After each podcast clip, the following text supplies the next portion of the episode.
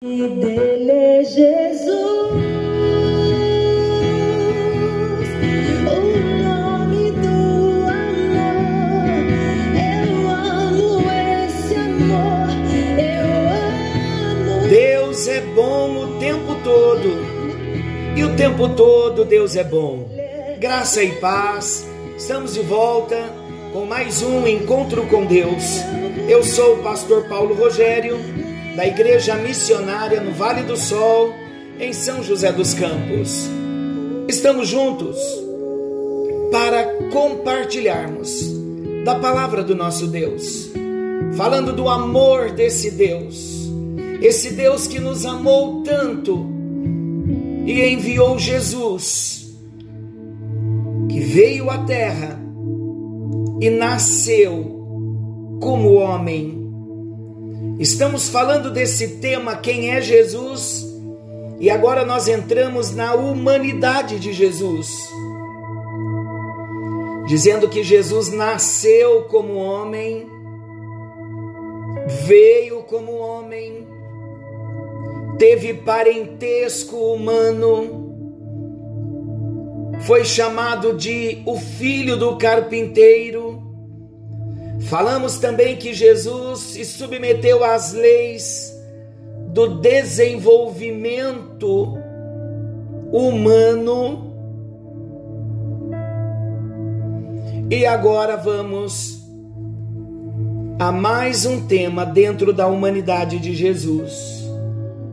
Como sabemos que Jesus, Deus, é homem, Cristo apresentou, amados, aspectos humanos, a aparência de homem. Que Jesus apresentava aspectos físicos normais de um homem é evidente nas páginas do Novo Testamento. O escritor aos Hebreus, no capítulo 2, Hebreus capítulo 2, versículos 14 ao 17. Hebreus capítulo 2, versículos 14 ao 17, olha o que diz, ouça. Visto, pois, que os filhos têm participação comum de carne e sangue, destes também ele igualmente participou, falando de Jesus, para que por sua morte destruísse aquele que tem o poder da morte, a saber, o diabo, e livrasse todos que pelo pavor da morte estavam sujeitos à escravidão por toda a vida, pois ele evidentemente não socorre anjos, mas socorre a descendência de Abraão. Por isso mesmo convinha que em todas as coisas se tornasse semelhante aos irmãos, para ser misericordioso e fiel sumo sacerdote nas coisas referentes a Deus e para fazer propiciação pelos pecados do povo. Jesus tornou-se carne e sangue, como seus irmãos, em todos os aspectos. Jesus era visto como um humano cansado. Ele pediu aos discípulos que saíssem com ele, a fim de descansar. Lá em Marcos 6,31, quando Jesus pediu à mulher samaritana que lhe desse de beber, ela nada vira de notável no seu físico. E ela respondeu para ele: Como? Sendo tu judeu, pedes de beber a mim, que sou mulher samaritana? Fica comprovado aqui que Jesus apresentava feições judaicas no físico. Outra evidência de que Jesus era um homem com características comuns é que foi necessário que Judas, o identificasse com um beijo, indicando aos que o procuravam para prendê-lo. Está lá em Mateus 26, 48. Vamos ler? Mateus 26, 48. Olha o que diz. Ora, o traidor lhes tinha dado este sinal: aquele a quem eu beijar é esse, prendei-o. Então Jesus era um homem que tinha características comuns. Tanto que o sinal para ele ser identificado pelos que vinham, que viriam e o levariam para aquele sofrimento todo da cruz, Judas disse: Aquele a quem eu beijar, porque ele era um homem comum. Jesus sentiu-se cansado. Muitas vezes, Jesus sentiu cansaço no seu corpo físico. No capítulo 4 de João, nós lemos que os discípulos deixaram Jesus junto à fonte de Jacó para descansar.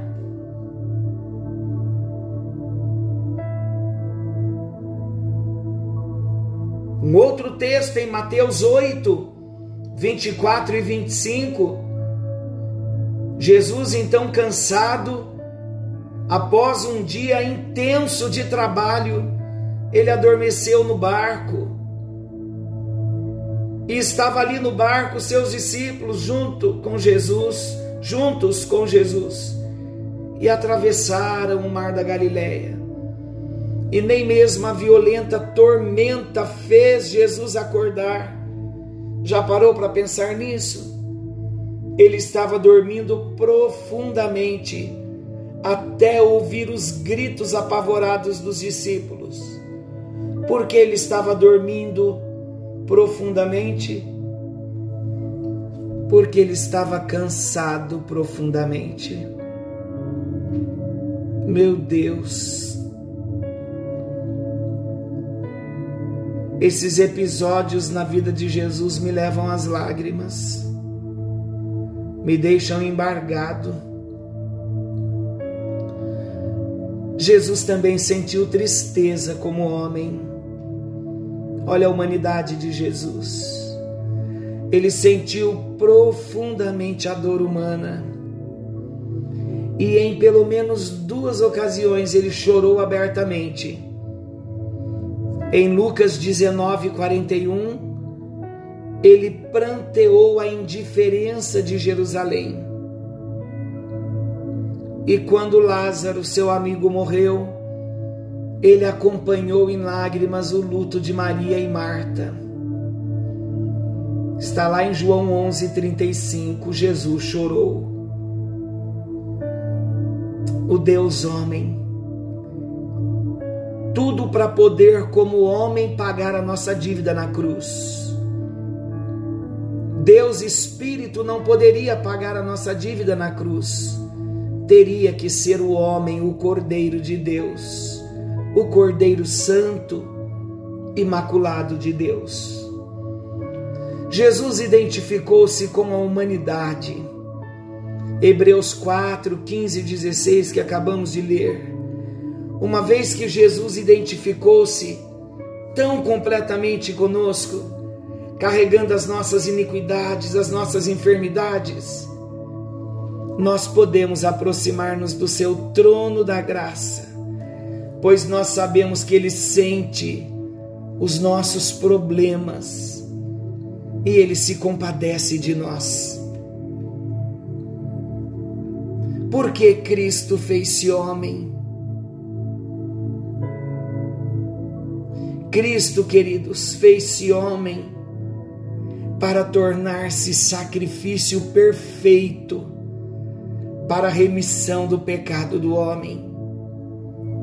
Jesus reconheceu esta missão em Marcos 10, 45. Esse também é um texto, para mim, bem forte Marcos 10, 45, Pois o próprio Filho do Homem não veio para ser servido, mas para servir e dar a sua vida em resgate por muitos. João Batista chamou Jesus de Cordeiro de Deus que tira o pecado do mundo. Quando nós falamos num dos nossos encontros quem é Jesus, ele é o Cordeiro de Deus. Nós falamos bastante sobre esta citação e declaração de João Batista. Queridos, é importante e necessário nós entendermos que Jesus foi a realização de todos os sacrifícios no Antigo Testamento que foram transitórios. Como assim? Os sacrifícios do Antigo Testamento se repetiam constantemente, mas o sacrifício de Jesus Cristo na cruz do Calvário satisfez uma vez para sempre a justiça de Deus com relação a todos aqueles que iriam crer nele. Novamente, escritor aos Hebreus, capítulo 7, versículo 27. Hebreus 7, 27. Que não tem necessidade, como os sumos sacerdotes, de oferecer sacrifícios todos os dias, primeiro por seus próprios pecados e depois pelo do povo, porque fez isto uma vez por todas, quando a si mesmo se ofereceu. Jesus, como sacrifício de Deus, como sacrifício perfeito, morreu uma vez pelo pecado de todos. Todas as vezes que precisarmos, podemos recorrer a Ele e recorrer à obra de Jesus na cruz. Aleluia por isso. Amados, Jesus também, como homem, ele foi o mediador Cristo fez-se homem para ser o perfeito mediador entre Deus e os homens. Jó, ele já desejava tal mediador. Jó 9:33 ele diz assim: Não há entre nós árbitro que ponha a mão sobre nós Vamos lembrar das palavras do apóstolo Paulo em 1 Timóteo 2,5. Portanto, há um só Deus e um só mediador entre Deus e os homens, Cristo Jesus, homem. Conseguem compreender que muitas doutrinas, que de repente muitos ensinamentos que nós aprendemos, nós precisamos reconstruir toda a nossa base doutrinária. Porque existem ensinamentos que afirmam que existem outros mediadores, mas não há. Paulo escrevendo aos, ao, a Timóteo, ele é muito claro quando ele diz: há um só Deus e há um só mediador entre Deus e os homens. E quem é ele? Cristo Jesus, homem. Deus é tão perfeito e tão sábio que esse versículo Deus sabia que nas gerações futuras tanta gente iria ter tanto ensinamento e colocariam tantos outros deuses no lugar de Jesus que Deus inspirou o apóstolo Paulo a dizer que há um só Deus e um só mediador entre Deus e os homens, Cristo Jesus, homem. Mas Jesus também como homem, porque ele veio num corpo físico. Ele veio para conquistar a morte. Cristo, o conquistador da morte. Cristo fez-se homem para vencer a morte. A morte, amados, é consequência do pecado. Gênesis 2,17 foi a sentença decretada para toda a humanidade. Só Jesus passou por esta vida sem pecado, por isso a morte não exerceu domínio permanente sobre o seu corpo. Por isso ele pôde ressuscitar. O escritor aos Hebreus, capítulo 2, versículos 14 e 15. Novamente, o escritor aos Hebreus, Hebreus 2, 14 e 15.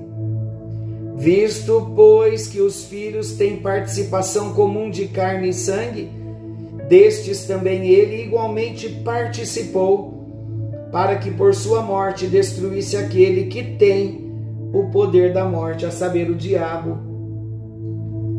e livrasse todos que pelo pavor da morte estavam sujeitos à escravidão por toda a vida. Então Jesus veio e através da morte de Jesus, ele destruiu aquele que tem o poder da morte, a saber, o diabo. É isso que Hebreus 2,14 fala. Cristo Jesus, ele venceu a morte em nosso lugar. Por isso nós não devemos lamentar a morte como aqueles que não têm esperança, porque a nossa esperança está em Cristo Jesus. 1 aos Coríntios 15, 55 e 1 aos Tessalonicenses 4, 13 e 14. Vamos ler primeiro aos Coríntios 15, 55. Eu acho lindo esse versículo também. Primeiro aos Coríntios 15, 55. Olha o que diz. Onde está a morte a tua vitória? Onde está a morte o teu aguilhão? O aguilhão da morte é o pecado e a força do pecado é a lei Graças a Deus que nos dá vitória por intermédio de nosso Senhor Jesus Cristo. Ele venceu a morte para que nós não precisássemos mais morrer eternamente e nem vivermos mais mortos espirituais sem a vida de Deus. Maravilhoso Jesus Somos imensamente agradecidos a Ti pela morte de Jesus na cruz do Calvário. Somos gratos por Jesus Cristo ter vindo como homem, assumido a nossa dívida na cruz do Calvário. Obrigado porque Jesus conquistou a morte. Como não te agradecer, ó Deus, porque Jesus Cristo é o único mediador entre o Senhor e os homens. Obrigado, Jesus. Cristo, homem, Jesus, homem, o nosso mediador. Obrigado, Jesus, porque o Senhor é o sacrifício. És o cordeiro que tira o pecado do mundo. Obrigado porque o Senhor se tornou homem. Obrigado, Jesus, porque o Senhor se identificou com a humanidade, sentiu tristeza para que eu pudesse ter alegria, sentiu-se cansaço para que eu pudesse descansar em Ti. Obrigado, Jesus. Senhor trouxe e transportou no seu corpo a aparência de um homem, para que hoje pudéssemos saber que há um homem na glória Deus Filho nos representa como homem na glória, o homem glorificado. Nós te amamos, Jesus. Nós te amamos, ó Deus, por esse plano tão perfeito do Senhor, por todos nós. enquanto vivermos, seremos gratos a Ti, no nome bendito de Jesus. Amém. E graças a Deus. Que o Senhor te abençoe, que o Senhor te guarde. Querendo o nosso Deus, estaremos de volta amanhã nesse mesmo horário com mais um encontro com Deus. Forte abraço, fiquem com Deus e até lá.